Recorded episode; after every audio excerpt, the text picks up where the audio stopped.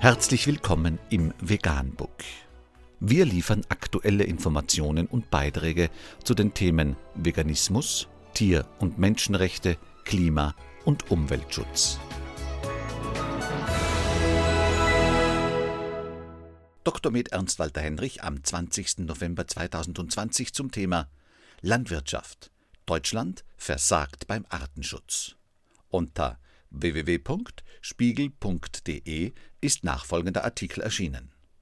Eine zu intensive Landwirtschaft und fortschreitende Flächenversiegelung bedrohen die Artenvielfalt. Laut einem neuen Bericht der Bundesregierung bleibt Deutschland weit hinter seinen Zielen zurück.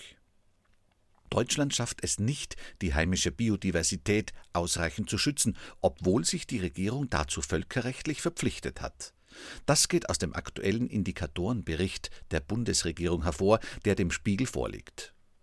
Bei elf von 13 Indikatoren mit konkreten Zielwerten, darunter die Artenvielfalt und der Schutz gefährdeter Arten, liegen die Werte demnach noch weit oder sehr weit vom Zielbereich entfernt. In einer Einschätzung des Umweltministeriums zum Bericht heißt es, die für die Jahre 2020 und 2030 geltenden Zielwerte könnten aller Voraussicht nach nicht erreicht werden. Der erst jetzt verspätet fertig gewordene Bericht 2019 ist der dritte nach 2010 und 2014.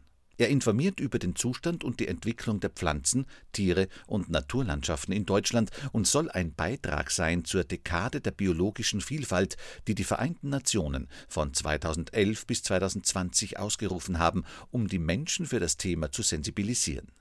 Die wichtigsten Ursachen für den Artenrückgang, so der Bericht, sei die intensive landwirtschaftliche Nutzung.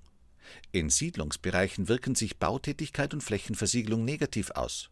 Auch die Zunahme von Schutzgebieten führt offenbar nicht dazu, die Arten ausreichend zu schützen. Typische Feldvögel wie Kiebitz oder Feldlerche gingen in der Agrarlandschaft im Bestand zurück.